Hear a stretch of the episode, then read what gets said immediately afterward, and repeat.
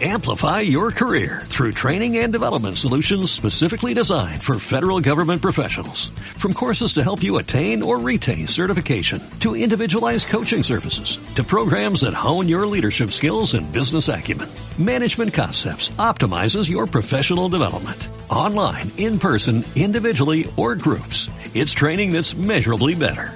Learn more at managementconcepts.com. That's managementconcepts.com.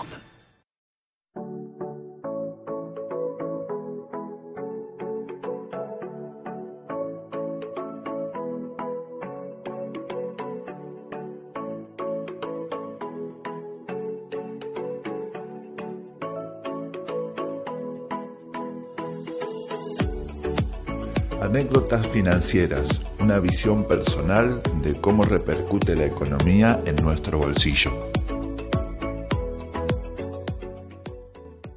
Muy buenos días, sean bienvenidos a este podcast denominado Anécdotas Financieras. Mi nombre es Gerardo Contreras, pero todos me dicen Gerard. Es un hermoso día en Buenos Aires, un día soleado. Junto a Karina y a Cristian creamos este espacio donde vamos a conocer y entender conceptos y herramientas financieras de uso diario. Buenos días, Karina, ¿qué tal? Buenos días, Gerardo. ¿Todo bien? Bueno, me alegro. Cristian, buen día. ¿Cómo están? Muy bien. ¿Y ustedes? Perfecto, acá estamos. Eh, bueno, en el día de hoy vamos a empezar con este episodio número uno, donde vamos a hablar de los activos y los pasivos financieros. ¿Qué son los activos, Karina? Activos son los conjuntos de todos los bienes y derechos con valor monetario que son propiedad de una empresa, institución o individuo. Y el pasivo es el valor monetario total de las deudas y compromisos que graban a una empresa, institución o individuo y que se reflejan en su contabilidad. Muy bien, entonces esa sería la definición académica, técnica de lo que significa. Pero si lo bajamos a tierra al len- lenguaje de todos los días, eh, podríamos decir entonces que los pasivos serían todos aquellos recursos que nos generan un gasto, que nos sacan plata, y los activos lo contrario, todos los- aquellos recursos que nos generan un ingreso, que nos traen plata a nuestro bolsillo. ¿Les parece bien? Sí, Sí. ¿podrías eh, darnos un ejemplo de cada uno así nos queda mejor el concepto? Y a ver, a- que se me ocurra rápido, no sé, podría decirte que, no sé, un auto, una casa es un activo. Bueno, ahí yo difiero. ¿Por qué? Y porque un auto, un auto y una casa no son un activo, son un pasivo. Les voy a contar una anécdota.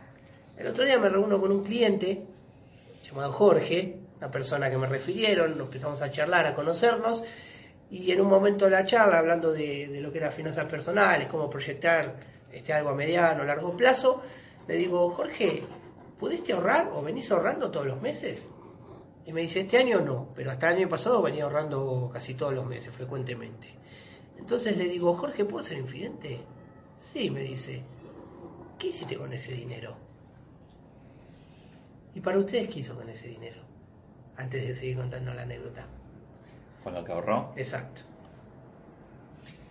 Eh, no sé.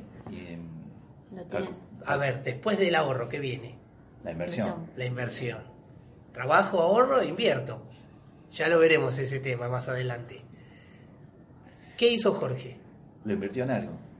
Lo invirtió en algo. Para vos, Cari, ¿qué hizo? También invirtió. Bueno, sigo contando la anécdota. Entonces me dice Jorge, me compré un auto.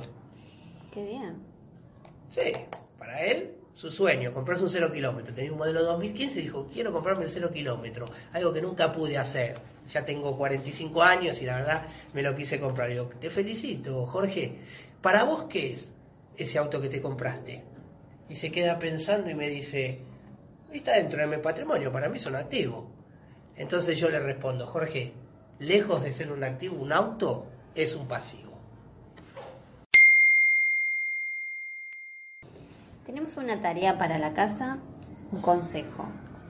Si, si quieren tener un registro de lo que es su economía, lo ideal es que agarren una planillita o una hoja y pongan de un lado todo lo que son sus activos y del otro todo lo que son sus pasivos. Así ya vamos generando una conciencia de qué cosas nos generan ingresos y qué otras nos generan gastos o deudas. Muy buenos los consejos que nos dio Karina sobre para empezar a tomar conciencia de cuáles son nuestros activos y nuestros pasivos. Está buena esa idea de, de registrarlos, de, anotar qué es lo que tenemos y qué es lo que debemos. Así que bueno, retomando con el tema, muy bueno esto de conocer eh, sobre activos y pasivos además, pero no me quedó claro, ¿por qué decís, Cristian, que para Jorge el auto es un pasivo?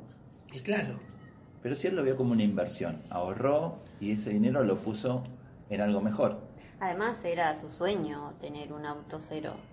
sí, todo lo que ustedes me digan, pero financieramente un auto es un pasivo. Y claramente, si vamos a los números, lo vemos eh, muy eh, claramente, por así decirlo. ¿Por qué? Él hasta el año pasado, ¿qué, qué me dijo Jorge en la charla? Cuando yo le consulto si podía ahorrar todos los meses este año, ¿qué me dijo él? Este año no podía ahorrar. Exacto, que este año no pude. El año pasado Sí, venía bien. venía ahorrando y había juntado un capital interesante que por eso se compra el auto. Entonces, ¿por qué es un pasivo? Porque el auto no me genera a mí un ingreso, no me pone plata en mi bolsillo. Todo lo contrario, me lo saca todos los meses, tengo que tener un mantenimiento de patente, de seguro, de, de combustible, de mantenimiento.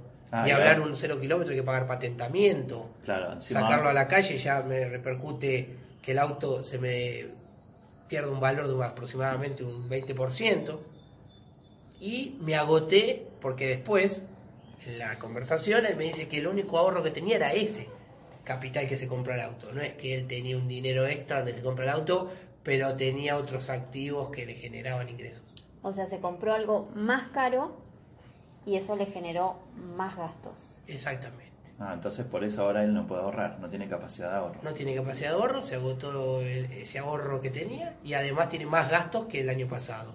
Muy buena definición de lo que sería un pasivo.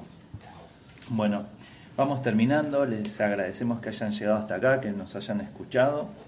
Eh, les quiero recordar que nos sigan en, en nuestra web, en nuestras redes sociales, que son En nuestras redes nos pueden seguir en Instagram y en Facebook. Estamos como anécdotas financieras y pueden visitar nuestra web donde van a encontrar tips, consejos en anécdotasfinancieras.com.ar. Bueno, también nos pueden escribir con sugerencias, con comentarios, con anécdotas, con, Con críticas constructivas. Bueno, no tantas, alguna, alguna otra puteada, no, eh, dejemos eso para más adelante. Lo que quieran escribir. Claro, a nuestro correo info arroba anécdotasfinancieras.com.ar. Bueno, eh, muchas gracias por, por estar en este episodio número uno. Gracias Karina por compartir. De nada, Gerard. Nos vemos en la próxima. Gracias por tu anécdota, Cristian. De nada. La Saludos a Jorge. Dale, les mandamos. La próxima seguiremos informando y contando de experiencias. Bueno chicos, un abrazo fuerte y hasta la próxima.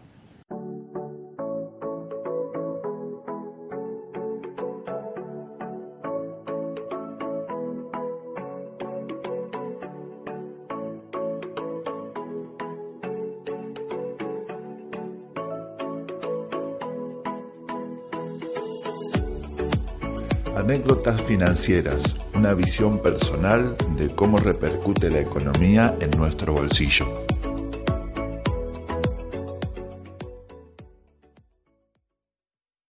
Amplify your career through training and development solutions specifically designed for federal government professionals. From courses to help you attain or retain certification, to individualized coaching services, to programs that hone your leadership skills and business acumen, Management Concepts optimizes your professional development. Online, in person, individually, or groups, it's training that's measurably better.